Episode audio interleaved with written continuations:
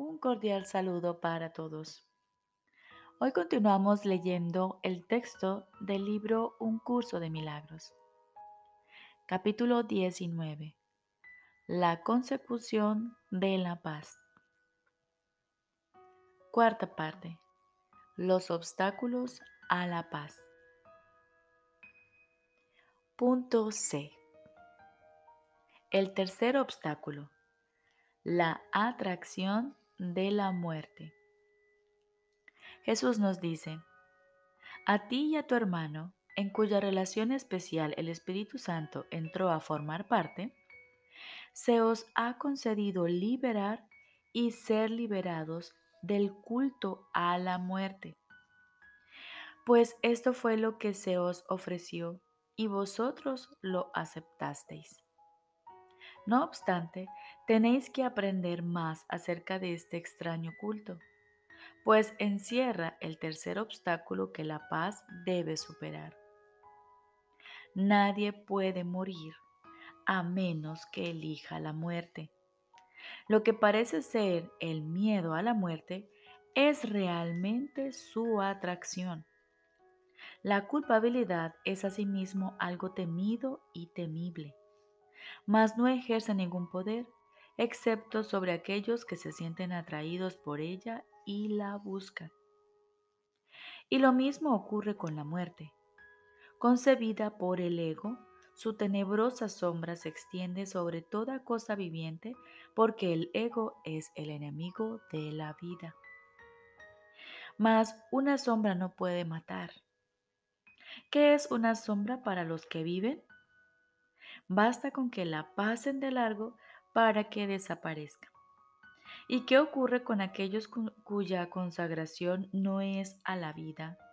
Los pecadores enlutados, el lúgubre coro del ego, quienes se arrastran penosamente en dirección contraria a la vida, tirando de sus cadenas y marchando en lenta procesión en honor de su sombrío dictador Señor y amo de la muerte? Toca a cualquiera de ellos con las dulces manos del perdón y observa cómo desaparecen sus cadenas junto con las tuyas. Ve cómo se despoja del ropaje de luto con el que iba vestido a su propio funeral y óyele reírse de la muerte. Gracias a tu perdón, puede escapar de la sentencia que el pecado quería imponerle. Esto no es arrogancia, es la voluntad de Dios que podría ser imposible para ti que elegiste que su voluntad fuese la tuya. ¿Qué significado podría tener la muerte para ti? Tu dedicación no es la muerte ni a su amo, cuando aceptaste el glorioso propósito del Espíritu Santo en vez del ego, renunciaste a la muerte y la sustituiste por la vida. Ya sabemos que ninguna idea abandona su fuente y la muerte es el resultado del pensamiento al que llamamos ego, tan inequívocamente como la vida es el resultado del pensamiento Dios. Punto I. El cuerpo incorruptible. El pecado, la culpabilidad y la muerte se originaron en el ego, en clara oposición a la vida, a la inocencia y a la voluntad de Dios mismo.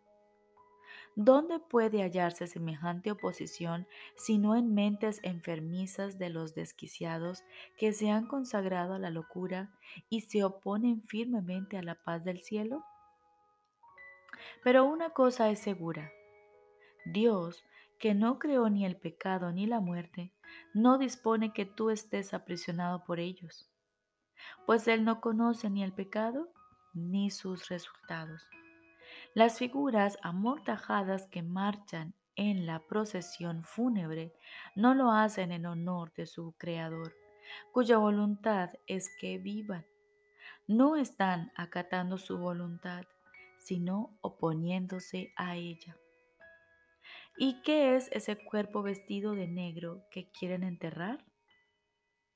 Es un cuerpo que ellos consagraron a la muerte, un símbolo de corrupción, un sacrificio al pecado ofrecido a éste para que se cebe en él y de este modo siga viviendo, algo condenado, maldecido por su hacedor y lamentado por todos los miembros de la procesión fúnebre que se identifican con él.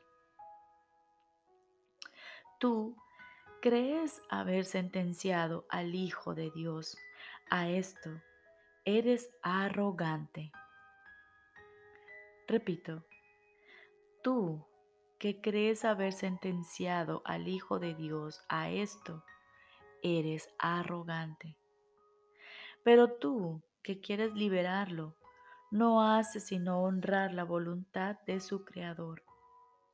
La arrogancia del pecado, el orgullo de la culpabilidad, el sepulcro de la separación, son todos parte de su de tu consagración a la muerte, lo cual aún no has reconocido.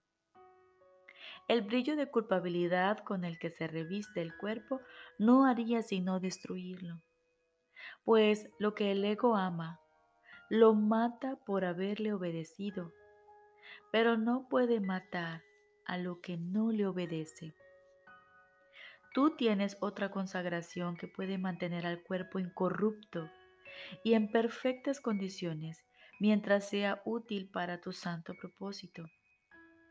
El cuerpo es incapaz de morir como de sentir. No hace nada de por sí no es ni corruptible ni incorruptible. No es nada. Es el resultado de una insignificante y descabellada idea de corrupción que puede ser corregida. Pues Dios ha contestado a esta idea de mente con una suya, una respuesta que no se ha alejado de Él y que por lo tanto lleva al Creador a la conciencia de toda mente que haya oído su respuesta y la haya aceptado. A ti que estás dedicado a lo incorruptible, se te ha concedido mediante tu aceptación el poder de liberar la corrupción. ¿Qué mejor manera puede haber de enseñarte el primer principio fundamental de un curso de milagros que mostrándote que el que parece ser más difícil se puede lograr primero? El cuerpo no puede hacer otra cosa que servir a tu propósito. Tal como lo consideres, eso es lo que te parecerá que es. La muerte de ser real supondría la ruptura final y absoluta de la comunicación, lo cual es el objetivo del ego. Aquellos que tienen miedo de la muerte no ven con cuánta frecuencia y con cuánta fuerza claman por ella, implorándole que vengan a salvarlos de la comunicación. Pues consideran que la muerte es un refugio, el gran Salvador tenebroso que libera de la luz de la verdad, la respuesta a la respuesta, lo que acalla la voz que habla en favor de Dios. Sin embargo, abandonarte a la muerte no pone fin al conflicto. Solo la respuesta de Dios es su fin. El obstáculo que tu aparente amor por la muerte supone y que la paz debe superar parece ser muy grande, pues en él yacen ocultos todos los secretos del ego, todas sus insólitas artimañas, todas sus ideas enfermizas y extrañas imaginaciones. En él radica la ruptura final de la unión, el triunfo de lo que el ego ha fabricado sobre la creación de Dios, la victoria de lo que no tiene vida sobre la vida misma. Bajo el polvoriento contorno de su mundo distorsionado, el ego quiere dar sepultura al Hijo de Dios, a quien ordenó asesinar y en cuya putrefacción reside la prueba de que Dios mismo es impotente ante el poderío del ego e incapaz de proteger la vida que Él creó contra el cruel deseo de matar del ego. Hermano mío, criatura de Dios, esto no es más que un sueño de muerte. No hay funeral, ni altares tenebrosos, ni mandamientos siniestros, ni distorsionados ritos de condena a los que el cuerpo te pueda conducir.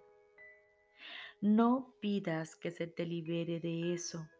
Más bien libera al cuerpo de las despiadadas e inexorables órdenes a las que lo sometiste y perdónalo por lo que tú le ordenaste hacer. Al exaltarlo, lo condenaste a morir, pues solo la muerte podía derrotar a la vida.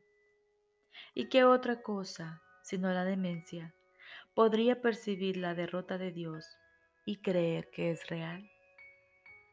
El miedo a la muerte desaparecerá a medida que la atracción que ésta ejerce ceda ante la verdadera atracción del amor. El final del pecado que anida quedamente en la seguridad de tu relación. Protegido por tu unión con tu hermano y listo para convertirse en una poderosa fuerza al servicio de Dios está muy cerca. Repito, el final del pecado que anida quedamente en la seguridad de tu relación, protegido por tu unión con tu hermano y listo para convertirse en una poderosa fuerza al servicio de Dios, está muy cerca. El amor protege celosamente los primeros pasos de la salvación la resguarda de cualquier pensamiento que la pudiese atacar y la prepara silenciosamente para cumplir la imponente tarea para la que se te concedió. Los ángeles dan sustento a tu recién nacido propósito. El Espíritu Santo le da abrigo y Dios mismo vela por él. No tienes que protegerlo, ya dispones de él pues es inmortal y en él reside el final de la muerte. ¿Qué peligro puede asaltar al que es completamente inocente? ¿Qué puede atacar al que está libre de culpa? ¿Qué temor podría venir a perturbar la paz de la impecabilidad misma? Si bien lo que se te ha concedido todavía se encuentra en su infancia, está en completa comunicación con Dios y contigo. En sus diminutas manos se encuentran perfectamente a salvo todos los milagros que has de obrar y te los ofrece. El milagro de la vida es eterno y aunque ha nacido en el tiempo, se le da sustento en la eternidad. Contempla a ese tierno infante al que diste un lugar de reposo al perdonar a tu hermano, y ve en él la voluntad de Dios. He aquí el bebé de Belén renacido, y todo aquel que le dé abrigo lo seguirá, no a la cruz, sino a la resurrección y a la vida. Cuando alguna cosa te parezca ser una fuente de miedo, cuando una situación te llene de terror y haga que tu cuerpo se estremezca y se vea cubierto con el frío sudor del miedo, recuerda que siempre es por la misma razón. El ego ha percibido la situación como un símbolo de miedo, como un signo de pecado y de muerte. Recuerda entonces que ni el signo ni el símbolo se deben confundir con su fuente pues deben representar algo distinto de ellos mismos. Su significado no puede residir en ellos mismos, sino que se debe buscar en aquello que representan. Y así puede que no signifiquen nada o que lo signifiquen todo, dependiendo de la verdad o falsedad de la idea que reflejan. Cuando te enfrentes con tal aparente incertidumbre con respecto al significado de algo, no juzgues la situación. Recuerda la santa presencia de aquel que se te dio para que fuese la fuente del juicio. Pon la situación en sus manos para que Él la juzgue por ti y di, te entrego esto para que lo examines y juzgues por mí. No dejes que lo vea como un signo de pecado y de muerte, ni que lo use para destruir. Enséñame a no hacer de ello un obstáculo para la paz, sino a dejar que tú lo uses por mí para facilitar su llegada. Repito esta oración. Te entrego esto para que lo examines y juzgues por mí. No dejes que lo vea como un signo de pecado y de muerte, ni que lo use para destruir. Enséñame a no hacer de ello un obstáculo para la paz, sino a dejar que tú lo uses por mí para facilitar su llegada.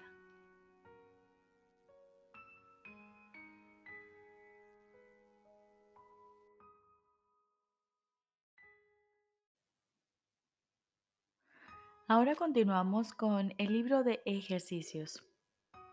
Lección número 157.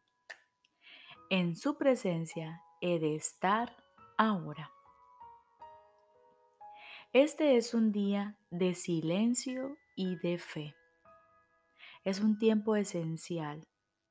Es un tiempo especial y muy prometedor en el calendario de tus días. Es un tiempo que el cielo ha reservado para brillar sobre él y verter una luz perenne en la que se oyen ecos de la eternidad. Este día es santo, pues anuncia una nueva experiencia, una manera de sentir distinta y una conciencia diferente. Son muchos los días y las noches que te has pasado celebrando la muerte Hoy vas a aprender a sentir el júbilo de la vida.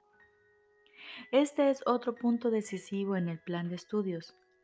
Añadimos ahora una nueva dimensión, otra clase de experiencia que arroja una nueva luz sobre todo lo que ya hemos aprendido y nos prepara para lo que todavía nos queda por aprender nos lleva a las puertas donde finaliza el aprendizaje y donde captamos un atisbo de lo que se encuentra mucho más allá de lo que el aprendizaje puede lograr. Nos deja aquí por un instante y nosotros seguimos adelante, seguros de nuestro rumbo y de nuestro único objetivo. Hoy se te considera tener un atisbo del cielo, aunque regresarás nuevamente a las sendas del aprendizaje tu progreso, no obstante, ha sido tal que puedes alterar el tiempo lo suficiente como para poder superar sus leyes y adentrarte en la eternidad por un rato. Aprender a hacer esto te resultará cada día más fácil a medida que cada lección fielmente practicada te lleve con mayor rapidez a este santo lugar y te deje por un momento con tu ser. Él dirigirá tu práctica hoy, pues lo que estás pidiendo ahora es lo que la voluntad dispone. Y al haber unido tu voluntad a la suya en este día, es imposible que no se te conceda lo que estás pidiendo. No necesitas más que la idea de hoy para iluminar tu mente y dejar que descanse en tranquila expectación, en sereno gozo, desde los cuales dejas atrás rápidamente al mundo. A partir de hoy, tu ministerio adquirirá un genuino fervor y una luminosidad que se transmitirá desde tus dedos hasta aquellos a quienes toques y que bendecirá todos los que contemples. Una visión llegará a todos aquellos con quienes te encuentres, a todos aquellos en quienes pienses y a todos aquellos que piensen en ti pues la experiencia que has de tener hoy transformará tu mente de tal manera que se convertirá en la piedra de toque de los santos pensamientos de Dios. Tu cuerpo será santificado hoy, al ser su único propósito ahora iluminar el mundo con la visión de lo que has de experimentar en este día. Una experiencia como esta no se puede transmitir directamente. No obstante, deja en nuestros ojos una visión que podemos ofrecerles a todos para que puedan tener lo antes posible la misma experiencia en la que el mundo se olvida calladamente y el cielo se recuerda por un tiempo. A medida que esta experiencia se intensifica y todos tus objetivos, excepto este, dejan de ser importantes, el mundo al que retornas se acerca cada vez más al final del tiempo, se asemeja un poco más al cielo en todo y se aproxima un poco más a su liberación y tú que le brindas luz, podrás ver la luz con más certeza, la visión con mayor nitidez. Mas llegará un momento en que no retornarás con la misma forma en la que ahora apareces, pues ya no tendrás más necesidad de ella. Pero ahora tiene un propósito y lo cumplirá debidamente.